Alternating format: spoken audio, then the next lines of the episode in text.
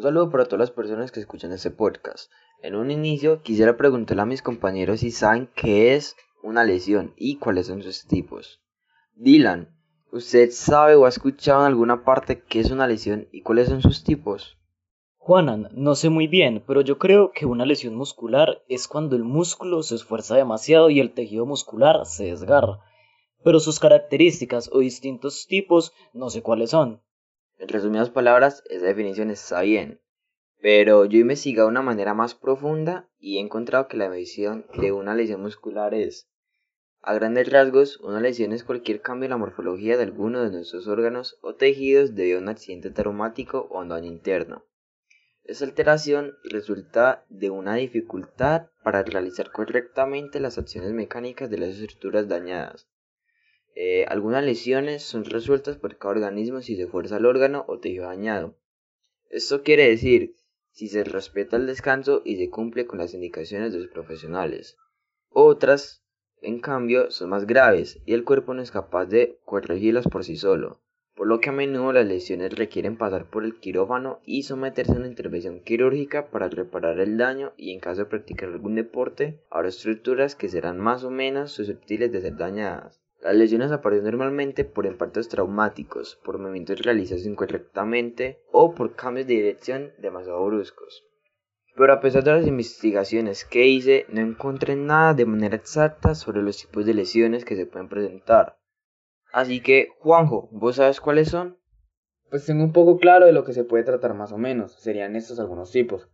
El esguince. Este se trata de una lesión que afecta a los ligamentos, estructuras sólidas y elásticas cuya función consiste en unir los huesos entre sí para restringir y dirigir su movimiento. También podemos encontrar la rotura del ligamento cruzado, el cual se encuentra en el interior de la rodilla y le da estabilidad. Además, evita que la tibia se desplace hacia adelante con respecto al fémur. Si el ligamento se rompe parcial o totalmente, provoca un traumatismo muy doloroso, el cual impide mantener en pie a la persona. Seguido a esto, el desgarro muscular es común debido a la fatiga o sobreesfuerzo del músculo provocando que se rompan las fibras musculares, impidiendo el correcto funcionamiento del músculo y la realización del deporte. Y por último y no menos importante, las contracturas consisten en contracciones involuntarias de los músculos, siendo originadas normalmente por un impacto muy fuerte en el músculo. Estas en los futbolistas son muy frecuentes, en gemelos, isquiotibiales y cuádriceps. Recomendado el reposo como el mejor tratamiento. Por último, cabe resaltar que las lesiones son un detonante para alterar el correcto funcionamiento de un futbolista. Así que ya saben muchachos, cuídense cada vez más que vayan a practicar algún deporte, o si lo están haciendo.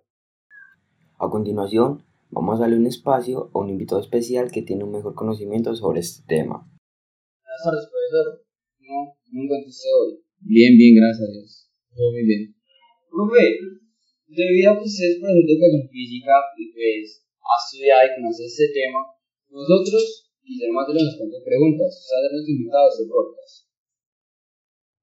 Por qué es una lesión. Bueno, para mí una lesión es un, un daño, ¿sí?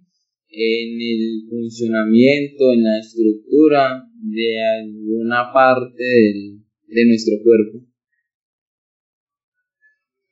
Eh, sé qué tipos de lesiones conoce, pues, cuáles son sus características. Bueno, yo conozco las lesiones, por ejemplo, fracturas, eh, contusiones, esguinces, luxaciones, mm, cortaduras, quemaduras, eh, desgarros y ya.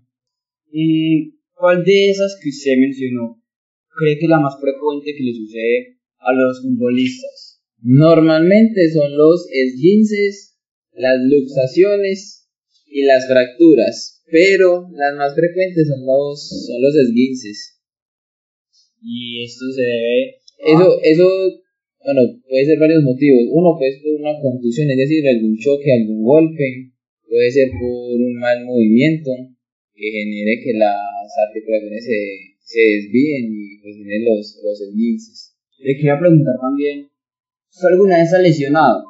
Sí, yo he tenido lesión de luxación de rótula en ambas, en ambas piernas. ¿Cómo le, ¿Cómo le trataron eso? Bueno, la, afortunadamente en mis dos luxaciones la rótula se ha vuelto a acomodar, ha vuelto a posición sola.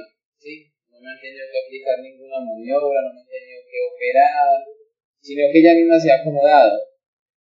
Para poder tratar las luxaciones, que normalmente cuando una persona se luxa alguna, algún hueso es porque los ligamentos o los tendones que están sosteniendo esa articulación se distensionan.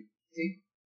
Entonces, la manera o el modo para recuperar una luxación si no es a través de una operación porque si no es ruptura de ese ligamento de ese tendón es fortaleciendo los músculos que acompañan, que sostienen, que tienen un funcionamiento en esa articulación y pues también los mismos ligamentos y, y tendones, con ejercicios de fuerza, de tensión muscular. Eh, bueno, profe, en este tiempo en que se lesionó, ¿Le aplicaron algún producto en específico, una crema o un spray para tratarlo? No, no, no. Simplemente fue trabajo de, fortalecimiento muscular, fortalecimiento de la articulación, con trabajo isotónico y ya. Ningún medicamento, ninguna crema, nada, nada. Solamente ejercicio. Terapias físicas. Terapias para el músculo, para que se recupere solamente, para que se fortaleciera. Ah, bueno, profe, listo. Eso sería todo por hoy. Muchísimas gracias por estar acá y ayudarnos en esta entrevista. Y que tengan un buen día. A ustedes muchas gracias igualmente. Con esta entrevista terminamos este capítulo en el que se habló sobre las lesiones. Esperamos que les haya gustado y estén pendientes a la próxima publicación. Nos vemos en otro episodio. Hasta luego.